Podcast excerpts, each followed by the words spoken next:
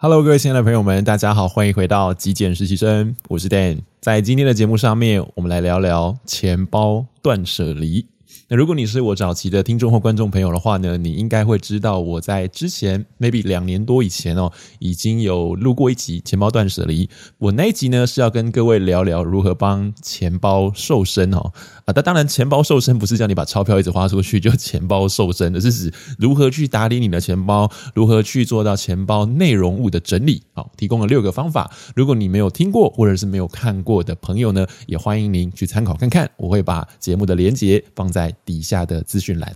好，那么今天我想跟各位聊的呢，真的是钱包断舍离哦。因为我前阵子呢，啊、呃，也就是这个月十二月初的时候呢，下定决心要把一个陪伴我十四年的钱包啊，其实是一个男性的短夹皮夹，给断舍离掉了。那为什么要断舍离这个皮夹呢？主要原因也是因为它已经啊脱线了，然后呢，皮革的部分呢有一些破损哈。老实讲，它还是能够使用，还堪用，只是。呢我觉得一个皮夹陪伴自己十四年了。我之前的节目有跟各位分享过嘛，我有定义一个物品在我生命当中，或者是在我身边，呃，一个保存的期限，哦一个使用的期限。皮夹之类的物品大概就是十年，那它其实已经超过了。再加上我今年呢。嗯，在年终之后呢，身体一直有状况，就是我的腰椎一直没有办法得到一个比较妥善的医治，然后换了好多的医师，好多的医疗方式，花了不少的钱。那不晓得大家有没有听过，有一些说法是说，钱包如果有破损的话，很容易会有漏财的现象哈。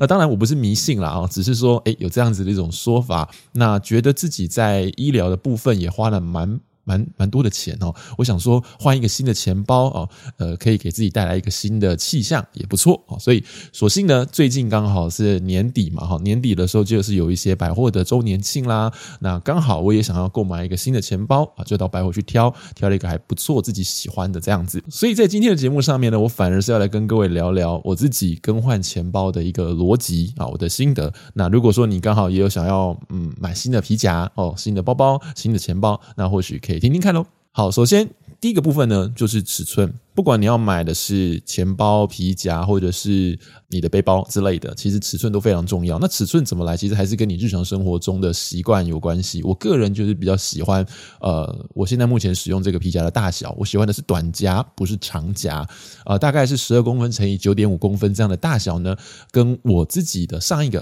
啊淘淘淘汰掉了这个旧的皮夹呢是比较接近的。然后呢，使用起来我觉得啊、一手拿起来的这种手感呢是比较好的啊。第二个部分，我想跟各位分享的就是皮夹里面会有一些卡片的夹层。那我上一个皮夹它的夹层偏多，数一数大概加起来有十个左右哦。那我自己在过去使用这个皮夹的过程，也因着极简、因着断舍离这样子的一个习惯，我渐渐渐渐的把里面原本会携带的什么会员卡啦，或者是信用卡啦，一些卡片类的东西呢。移出来了，所以我不会带太多的卡片出门。大概我现在目前为止会带的大概就是身份证、健保卡，然后还有呃两张我自己个人比较常用的信用卡哦。那有时候因为信用卡在某些商店里面是没有办法使用一些呃电子支付的，所以我还是会使用信用卡这样子的一个习惯。那除此之外呢，比方说我一个礼拜会加油至少一次到两次啊。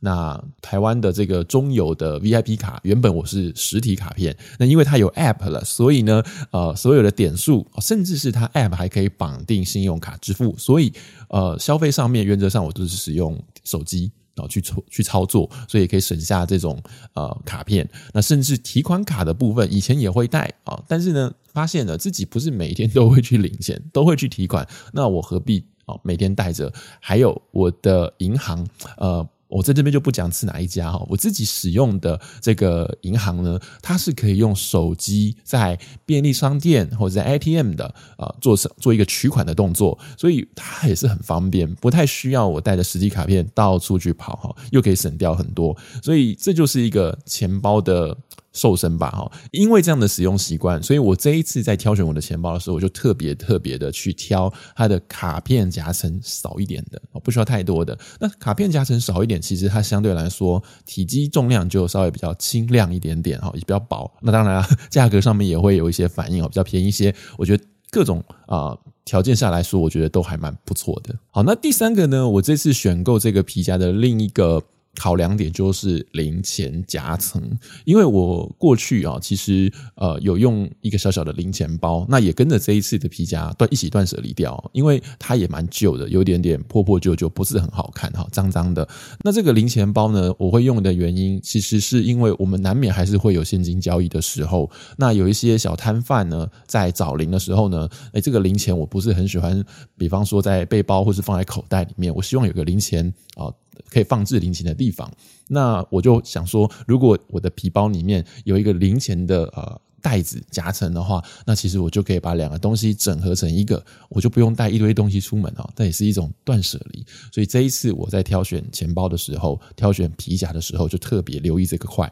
我就每次到不同的店面里面去，我都会跟这个服务人员指定说，我要看的款式就是有零钱袋的这一种皮夹款式哦。就没有零钱袋的部分，我就不考量了哈。也因为这样子，所以这一次的断舍离不是一进一出啊，是一进啊，但是有两出哈，一个。呃，皮夹购入了，但是把旧的皮夹跟旧的零钱袋一起断舍离掉，我觉得也是一个呃不错的哈物品有在做减量这样子。好，最后我想跟各位分享的就是，虽然现在的行动支付非常的方便，有的时候我们真的皮夹里面不会带太多的现金，甚至不会带信用卡哦。但是我想跟各位分享的是，不管你是在呃哪里消费，偶尔还是难免会有一些呃纸本，比方说发票，或者是你没有办法存成载具的啊这种收据等等哈，你需要放到你的皮夹里面去。那我一个礼拜还是会有一次定期的去帮皮夹做一个整理，这样子的一个习惯。透过整理皮夹，你可以对你自己评价你的内容物更有掌握，同时我觉得它也是一个人，